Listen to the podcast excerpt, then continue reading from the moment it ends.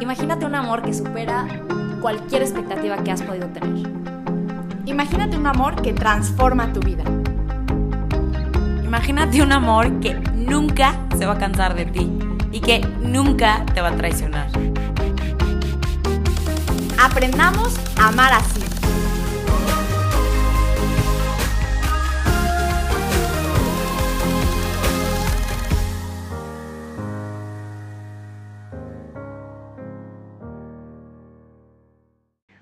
¿Qué tal amigos? ¿Cómo están? Bienvenidos eh, a nuestra temporada número 2, al episodio número 8, respondiendo una pregunta súper controversial para todos, que es, ¿qué opinan del aborto? Y bueno, primero que nada, la verdad es que les pedimos eh, nos tenga paciencia porque necesitamos responder otra pregunta antes que llegar a esta, ¿no? Que la pregunta sería, ¿qué argumentos no religiosos defienden la vida desde la fecundación o concepción, que es lo mismo. Necesitamos responder primero esta pregunta para poder, em, pues para que entienda nuestro punto de vista sobre el aborto, ¿no? Entonces, pues bueno, empezamos con esto del milagro de la vida. Sí, también queremos eh, conectar y seguir un poco en la misma línea de la que hemos estado hablando las últimas semanas, con toda esta búsqueda que ha habido en el país y en el mundo por erradicar la violencia de género, por buscar la paz, etcétera, ¿no?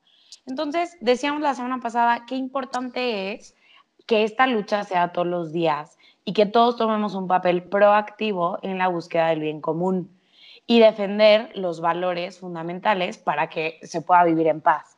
¿Y cuál valor se puede recibir si no se recibe primero el valor de la vida? Finalmente de la existencia se desprende el resto de los valores que podamos tener, ¿no? El resto de los bienes.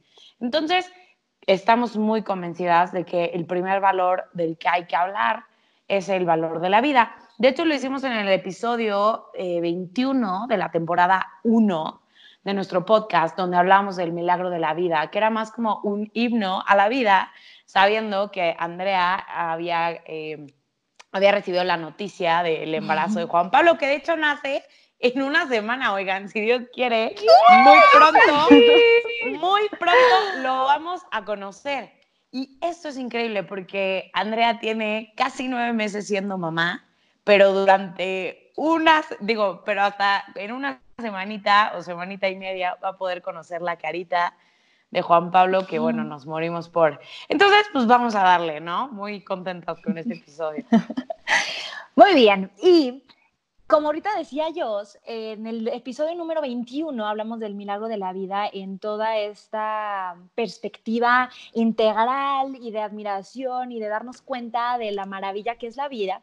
Y en, este, en esta ocasión vamos a aterrizarlo a cosas más concretas respondiendo a esta pregunta de, a ver, argumentos no religiosos. A ver, vámonos al clavo, a lo concreto para poder defender eh, desde un punto em, al cual le pueda llegar el mensaje a todo mundo, porque es una realidad que muchas veces eh, en nuestra vida diaria podemos estar eh, tomando participación activa para comunicar este mensaje pues hacia personas que no comparten nuestra misma fe y hay que saber hacerlo desde donde está la otra persona porque así pues la va a poder eh, escuchar de una manera muchísimo más fácil. Y también, y también saber que, que esta pregunta y de hecho todo el tema de la vida desde la concepción no se trata de una opinión, no es un tema moral, no es una idea religiosa, filosófica nada más, sino que es una verdad experimental. Es una verdad, eh, pues, científica, ¿no? Sí, exacto. La vida humana es un proceso continuo que comienza con la fecundación. Y aquí queremos recordarte a ti que nos está escuchando que la fecundación o concepción o fertilización se está refiriendo al mismo momento y se refiere a la unión del espermatozoide con el óvulo. Y ahí, como decía yo, esto pues no, es, una, no es, una, idea eh, que parta de ninguna ideología o religión, sino que la respalda la ciencia, como la biología molecular, como la genética, como la embriología, entre, entre muchas otras, ¿no? Entonces, ahorita te vamos a ir compartiendo diferentes puntos concretos que respaldan esta idea, ¿no? Y, por ejemplo, ahorita que hablábamos de las diferentes ciencias, hay un manual de Langman, los, médicos seguramente eh, saben de él porque este es un manual que se utiliza de embriología en las universidades para que muchos eh, estudiantes de medicina puedan aprender del tema. Entonces, aquí te vamos a compartir el primer punto. Desde el momento en el que se une el espermatozoide con el óvulo, como se especifica en este manual de embriología, ya se forma un cigoto, que este es el nombre científico o técnico de esta nueva célula que tiene una identidad genética propia y única y que proviene de la misma especie que los padres. Es decir, si son dos humanos, pues va a ser un humano, ¿no? Dos rinocerontes no van a dar una ballena. Entonces, este es un hecho del cual podemos partir. Número dos, cantidad de cromosomas. Los seres humanos compartimos diferentes características, entre ellas que eh, tenemos 46 cromosomas, 23 en cada célula en cada una de nuestras, de las células de nuestro cuerpo. Es decir, si algún científico toma una célula humana sin que le digan que es humana, por el simple hecho de la cantidad de cromosomas ya puede saber que es humano. Y así pasa lo mismo con cualquier ser vivo. Los helechos, las ballenas, que decía, los rinocerontes, tienen diferentes cantidades de cromosomas. Y eso, pues, este, es, es, muestra, digamos, de que forma parte de su especie. En nuestro caso son 46. Y algo que es maravilloso es que cada una de nuestras células tiene 46 cromosomas menos una. En el caso de las mujeres es el óvulo y en el caso de los hombres es el espermatozoide. ¿Por qué? Porque estas tienen, en lugar de 46, tienen simplemente 23. Entonces aquí, vámonos a matemáticas puras, ¿no? 23 más 23 son 46. Es decir, desde el preciso momento en que se une el espermatozoide con el óvulo, la cantidad de cromosomas de este nuevo cigoto ya corresponde a la cantidad que nos, exacto, caracteriza como seres humanos. Entonces ya es un ser que es vivo, que es de la especie humana, por lo tanto es un ser humano con un material genético único, distinto al de sus papás. ¡Qué cañón! No, y, distinto al del resto del universo. Creo que a mí es lo que más me asombra del momento de la fecundación saber que cuando se funden estos dos pronúcleos, comienza una nueva historia, ¿no? incluso a nivel genético, o sea, más bien gracias a que comienza eh, a nivel genético. Exacto, y en ese, y en ese, en esa celulita chiquitititita que ya tiene este material genético, eh, viene toda la carga necesaria para todo lo que va a venir en el desarrollo hasta que llegue a ser una persona adulta, por así decirlo, ¿no? que esto quiere decir... Perdón. No, no, No, no, dale. Ah, bueno, o sea, como que también... Traemos muchas ganas de hablar, perdón. Va.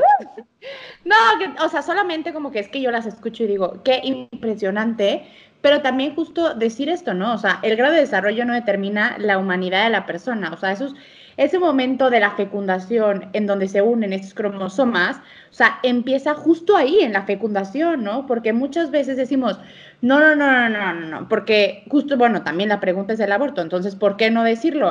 O sea, está permitido a veces en la Ciudad de México hasta la semana 12, oye, espérame, o sea, la unión de estos cromosomas se da en el momento de la fecundación, no después. O sea, ya en ese momento de la fecundación es un ser humano, ¿no? O sea, y estamos definidos así. Entonces, hay otros términos que también em, los vamos a tocar como que es autónomo, ¿no? Todo el desarrollo sucede por el propio embrión, embrión y no desde la madre. O sea, el embrión es el que justo se va desarrollando por sí mismo.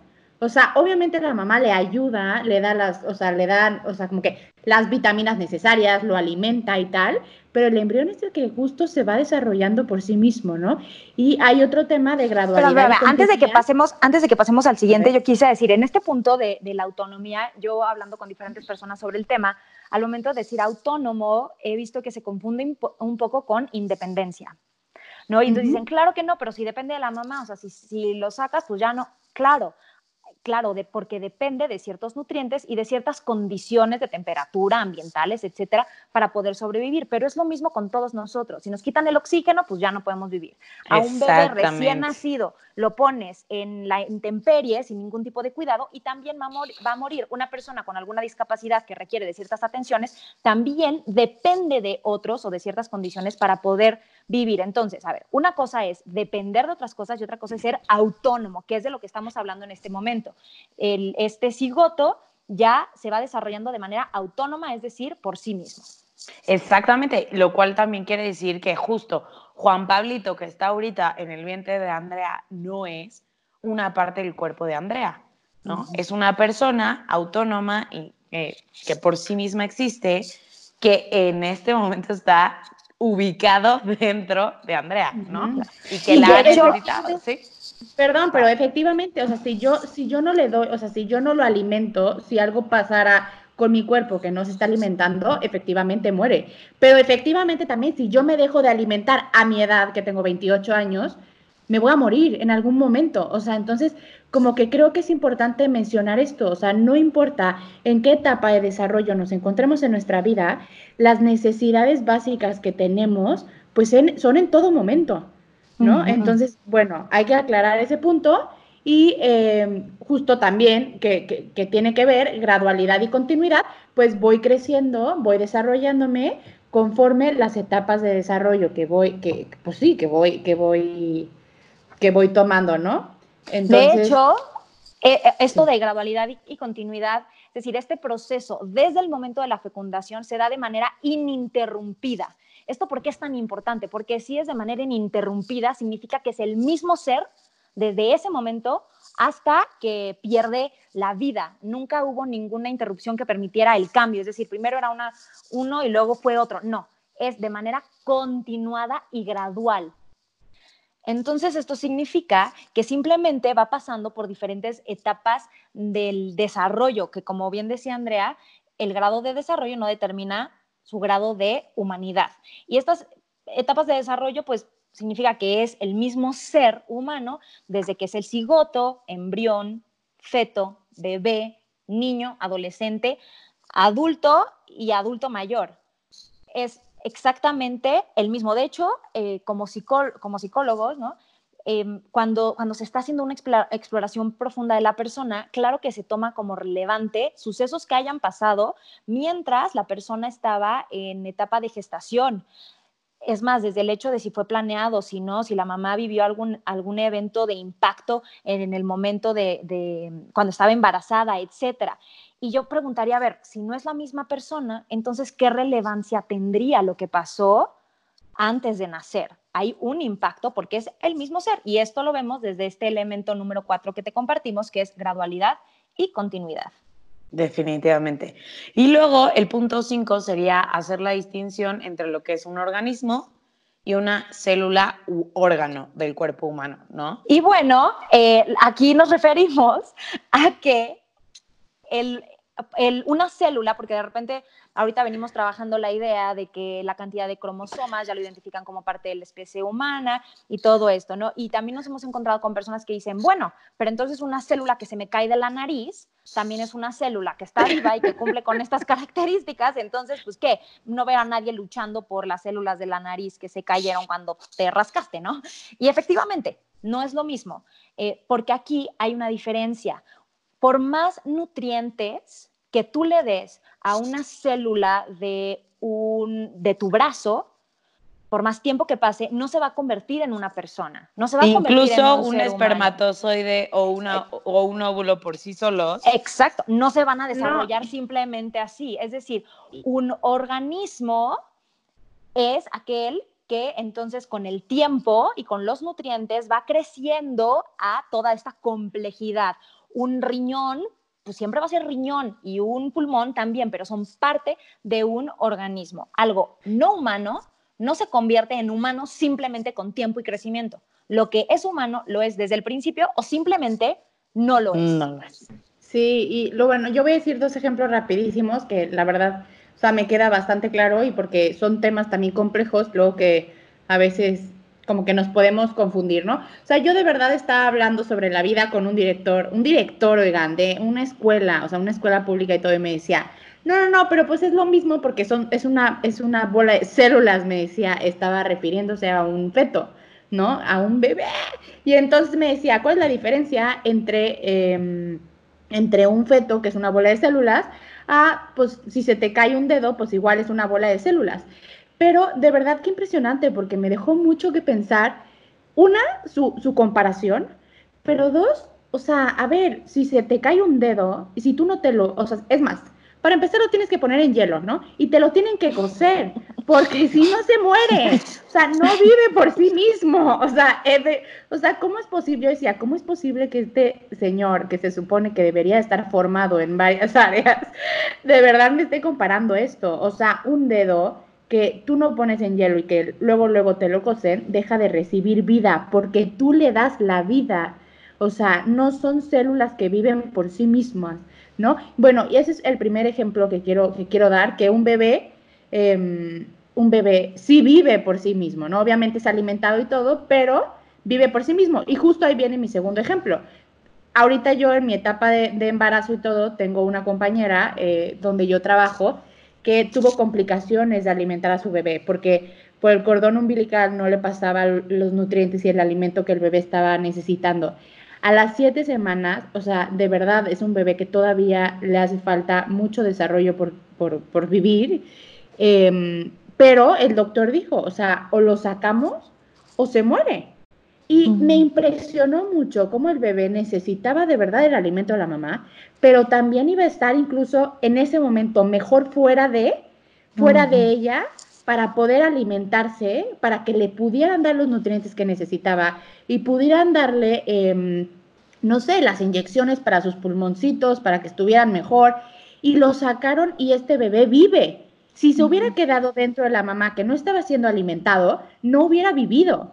O sea, entonces, qué impresionante y veamos de verdad el milagro de la vida, cómo no dependen de nosotros. Son un cuerpo independiente que efectivamente nosotros alimentamos, pero que están bien por sí mismos cuando reciben la ayuda adecuada.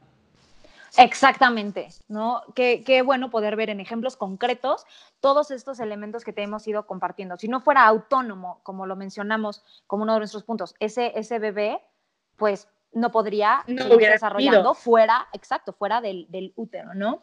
Ahora, entonces ahorita ya dimos como un chorro, eh, para ser específicas, cinco eh, puntos que pueden ayudar a corroborar y a sustentar que la vida humana comienza desde el momento de la fecundación. Pero a ver, sabemos que vivimos en un mundo donde escuchamos muchas cosas, muchos argumentos de otros momentos en donde se considera el inicio de la vida humana. Entonces vamos a abordarlos, porque a ver, si no empieza en la fecundación, entonces, ¿cuándo?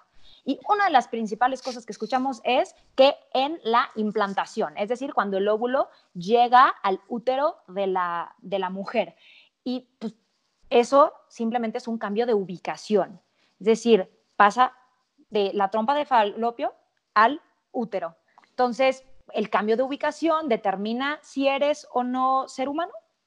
Y a mí me gustaría aquí decir que ese viaje, ¿no? que a mí me gusta llamarlo como el primer viaje de tu vida, porque es la primera vez que te cambias de ubicación literal, tiene, tiene, tiene un, un aproximado de seis a nueve días para que suceda, ¿no? Entonces, cuando se ocupa este como el argumento para decir, ah, empieza hasta el momento de la implantación la vida, estás diciendo que esos seis o nueve días de existencia no existías primero como persona humana y que definitivamente pudiste ser desechado. Entonces, no puede ser ese un argumento válido, como tampoco podría ser el segundo, que eh, muchas veces se habla de que la la vida debería empezar o empieza en el momento en el que empiezan los latidos del corazón y las ondas cerebrales. Pero realmente esos son solo hitos, son signos del desarrollo.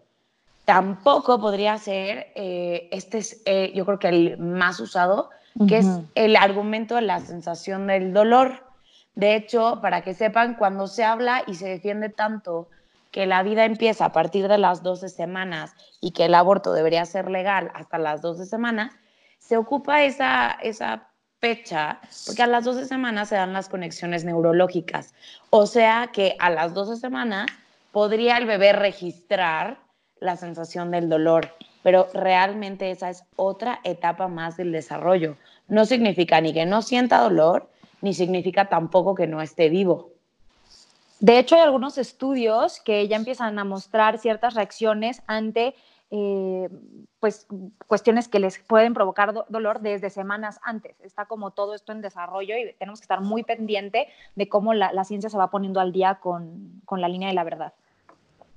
Ok, bueno, también otro, pues es la conciencia, ¿no? Porque esta también es otra etapa de desarrollo que puede cambiar incluso después del nacimiento. O sea, obviamente mientras estoy dormido, pues no tengo el mismo grado de conciencia que cuando estoy despierto, o si llegara a quedar en coma o estoy bajo una anestesia, no es lo mismo que cuando estoy despierto. Entonces, este nivel de conciencia no me hace ser más persona o menos persona, ¿no? Y eh, bueno, también tocando otro tema también es el de nacimiento, ¿no? Que justo como lo decía yo hace rato, lo del cambio de ubicación, pues es otro cambio de ubicación, así como, eh, bueno, ahorita Juan Pablo está dentro de mí y en unas semanas va a estar fuera y no deja de ser Juan Pablo, simplemente deja, pues cambia, cambia de lugar, ¿no? Y a mí me emociona mucho eso, pero justo sigue siendo eh, un ser humano increíble, hermoso a mis ojos y pues ya va a estar en otro, en otro lugar. Así como si ahorita viajamos, pues vamos a estar en otro cambio de ubicación, solo que ahorita nos salgan de sus casas, pero... Seamos responsables, gente. seamos responsables, pero sí, efectivamente.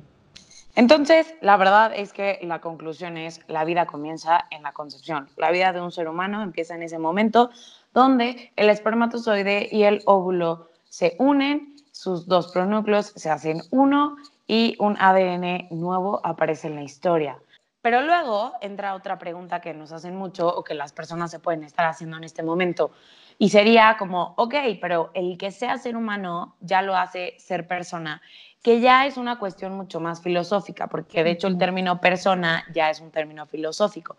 Y para eso les quiero recordar que dedicamos en la primera temporada el episodio 5 completo a hablar de todo lo que significa ser persona humana. Y de hecho abordamos toda esta definición que hace, hacía Boesio de que la persona humana es eh, sustancia individual de naturaleza racional y todo lo que eso implica. Pero a ver, yo solo quiero decir tres cositas sobre esto de el ser persona. Primero, unos podrían pensar que si el embrión no es consciente, racional o consciente de sí mismo, no sería persona. Pero la racionalidad es un elemento que tiene la persona por ser persona, aunque no sea todo el tiempo en acto. ¿Qué quiere decir? Cuando yo duermo, no estoy siendo consciente. O cuando una persona tiene un problema mental, disminuye su capacidad de conciencia, ¿no? O sea, de lo que está pasando en el mundo. O, sea, bajo los efectos de alguna sustancia, ¿no? Exactamente, pero esto no significa que pierde su ser racional, porque su ser racional aparece, existe desde el momento en el que es ser humano, porque es propio del ser humano ser racional. Después, el derecho a la vida humana del que nosotros estamos hablando ni siquiera se basa en la categoría filosófica, sino en la categoría biológica de lo que es humano. Por eso se le llaman derechos humanos, no derechos de persona. Y un derecho humano, el primero y más fundamental, es el derecho a la vida. Y también, aquí por último, me gustaría decir que ha sido toda una larga historia de la humanidad para eh, declarar cuáles son los derechos que tiene que tener un ser humano. Y realmente lo que terminó estipulando la ONU después de toda la desgracia que se vivió en el holocausto en el artículo 6 de la Declaración Universal de los Derechos Humanos es que los seres humanos deberían ser automáticamente consideradas personas. Por lo tanto, dado que todos los niños antes del nacimiento ya son humanos, aunque sean llamados fetos o cigotos o embriones, que son simplemente nombres que se les da a sus etapas de desarrollo prenatal, ya deben ser tratados y considerados como personas. Y dado que todos los humanos tienen el derecho fundamental a la vida, todos los seres humanos desde la concepción deberían ser em, dejados vivir, permitidos vivir. Lo enredé, ¿verdad? Sí, Pero se entendió. Sí, se entendió perfecto. ¿Y, a, qué, a qué, por qué llega esto la ONU? Es decir, no debe haber distinción entre ser humano y persona, porque en estas etapas tan difíciles como humanidad, en donde se han matado eh, a muchas personas donde han habido genocidios, discriminación, etcétera, eh, se ha hecho un poquito deshumanizando a cierto grupo de personas. Em, al momento de que hemos tratado como humanidad de definir lo que significa ser persona, ha sido como un poquito, en algunos casos, con el afán de distinguirlos de otros grupos de seres humanos. Entonces la ONU dice, no, no, no, a ver, Aquí hemos caído en discriminar por raza, por nacionalidad, por religión, por tal, y hemos cometido actos atroces. Entonces, no, no, no, no, no. Ser humano es igual a ser persona para fines prácticos del derecho a la vida. Y me gustaría decir que en este momento de nuestra, pues que nos está tocando vivir em, como seres humanos de la humanidad, eh, la razón por la cual se están matando cientos de miles de millones de personas es eh, pues con base en su edad, de su etapa de desarrollo. Y esto no lo podemos permitir. Simplemente hay que informarnos. No hay maldad, no hay malicia en muchas de las personas que no creen que el momento de la fecundación es el inicio de la vida. Yo conozco muchísimas excelentes personas de grandes valores que de verdad son un ejemplo en muchísimas cosas y que creen que la vida comienza en, otro momento. ¿Por qué? Es por malas, por querer este, seguir ideas que se vieron en el holocausto, así. No, por supuesto que no. Es simplemente eh, pues falta de cierta información o a lo mejor les han dicho ciertos argumentos que se basan únicamente en la religión o únicamente en, ciertas cosas un poquito pues fragmentadas y entonces pues claro que no suena lógico, pero simplemente es cuestión de conocer y de transmitir todo, todo esto que les estamos eh, pues mencionando en este episodio. Y eso, sabes que me encanta, Sof, que lo digas, porque creo que es por sobre todo por lo que nos estamos animando a hablar de un tema tan controversial, porque aquí en ningún momento tampoco pretendemos que nadie que está escuchando este episodio salga así con un tono de guerra a anunciar algo allá afuera, sino que es tan sorprendente cuando te das cuenta de la maravilla que hay detrás de que cada uno de nosotros pueda hoy verse como un joven, como un adolescente, como un tal, que, que, ante esa maravilla como que no nos brota más que una profunda reverencia y muchas ganas de que todo el mundo se entere de que nos toca cuidar a esos pobres bebés que no tienen voz, ¿no? Sí, exacto. Yo les quiero compartir que yo estaba bastante indecisa en mi opinión sobre el aborto, por ejemplo, eh, en, alguna etapa de mi vida yo decía, bueno, pues chance después de X tiempo, chance tal, ¿no? hasta que fui a un curso que nos, que nos dieron ¿no? en la universidad, yo estudiando psicología, un cursito de bioética, donde empezaron a decir todos estos puntos y fue como, wow, claro, es que qué lógico, este, por supuesto, y ahí fue donde mi postura se hizo totalmente marcada y después, bueno, con mi, como yo le llamo mi conversión, obviamente se, se todavía se fundamentó, ¿no? Se, se reforzó muchísimo más, pero viene desde la ciencia. Eso es súper cierto, Sof. A mí también me pasó muy cañón que yo estaba en una conversación y alguien me decía como, ¿escucharon la noticia de que en el estado de Nueva York se legalizó el aborto hasta los nueve meses? O sea, mientras no haya salido del quirófano. Y, y, como que otras personas se horrorizaban y decían, ¿qué? A las nueve, nueve meses, nueve meses, nueve meses. y como que alguien, así como, como que yo también estaba horrorizada y alguien así entra en la conversación y dice, oigan, pero es que no hay diferencia. Si verdaderamente estamos convencidos de que son simples etapas en el desarrollo, aunque visualmente sea más grotesco, desde el primer momento, desde ese primer viajecito de las trompas de falopio al útero, de seis días, ya es una vida humana la que está en juego. ¿No? Entonces, por eso es tan importante. Es la misma, la es la misma vida humana. Exactamente. Como que visualmente es muy distinta la forma de un cigoto que de un bebé de siete meses eh, antes de nacer que de tres años, etcétera. Y eso nos hace que nos cueste un poquito de, más de trabajo caer en la cuenta de que es el, el mismo ser humano, porque una vez que nace estamos acostumbrados a cómo va cambiando la forma, pero antes es tan misterioso, por así decirlo, que, que lo sentimos ajeno, pero hay que, hay que recordar todos estos puntos que te estamos compartiendo, ¿no? Y entonces vamos a, recapitular, a ver, ¿qué fundamentos no religiosos eh, defienden la vida desde el momento de la concepción. Bueno, pues así, ¿no? Eh, simplemente mencionando algunos, la cantidad de cromosomas que tienen, el hecho de que es autónomo, el hecho de que su desarrollo es gradual y continuo, el hecho de que tiene un material genético propio, todo esto parte desde eh, ciencia. Así que tomémoslo en cuenta cuando hablamos de este tema. Sí, y bueno, también ya, pues para concluir este episodio, eh, les queremos pasar una frase de uno de los considerados padres de la genética moderna, Jerome Lejeune, o no sé cómo se pronuncia, pero bueno, entonces dice él así, afirmar que la vida humana no comienza en la fecundación no es científico, es una afirmación arbitraria, fruto de ideologías o intereses ajenos a la ciencia, ¿no? Y con eso invitamos realmente pues a una formación profunda, porque pues sí, no tenemos por qué nacer con estos conocimientos, pero sí podemos conocerlos. Por supuesto. Exactamente. Ok, y como tip les queremos dejar dos cositas. La primera es que se den la oportunidad de ver un video en YouTube que se llama El milagro y la odisea de la vida y que se dejen maravillar por 14 minutos espectaculares que nos enseñan la belleza del desarrollo humano desde el momento de la concepción hasta el nacimiento. Y la segunda tiene que ver con empezar a cambiar el lenguaje. ¿En qué sentido? Así recibes la noticia de que estás embarazada, te digas a ti misma, soy mamá, no voy a ser, ya soy. Si tu hermana te acaba de decir está embarazada, dile, wow, ya soy tío. Y cuando preguntemos a alguien, oye, ¿es niña o es niño? Que sea así, ¿no? ¿Qué va a ser? ¿Es niño o es niña? ¿Cómo se llama? porque tenemos que empezar a reconocer desde el lenguaje que ya hay vida ahí y ese cambio va a ir también generando un cambio cultural. Así que muchas gracias por escucharnos hoy. Esperamos haber respondido bastantes de sus dudas. El próximo episodio vamos ahora sí a profundizar en el aborto, en qué consiste y en cuál es el estatus que hay hoy en día en el mundo de cara a él. Muchas gracias por escucharnos. Adiós. Compartan, compartan, compartan. Bye.